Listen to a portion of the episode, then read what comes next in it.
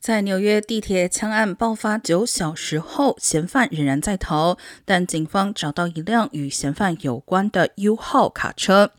警方透露，在案发现场发现了一张信用卡，而这辆货车就是用该信用卡租的。枪案爆发后，确认嫌犯身份的工作发生困难，因为案发地铁站没有正常工作的监控摄像头。不过，执法人员还是从一个目击者拍摄的手机视频中截获了嫌疑人的图像。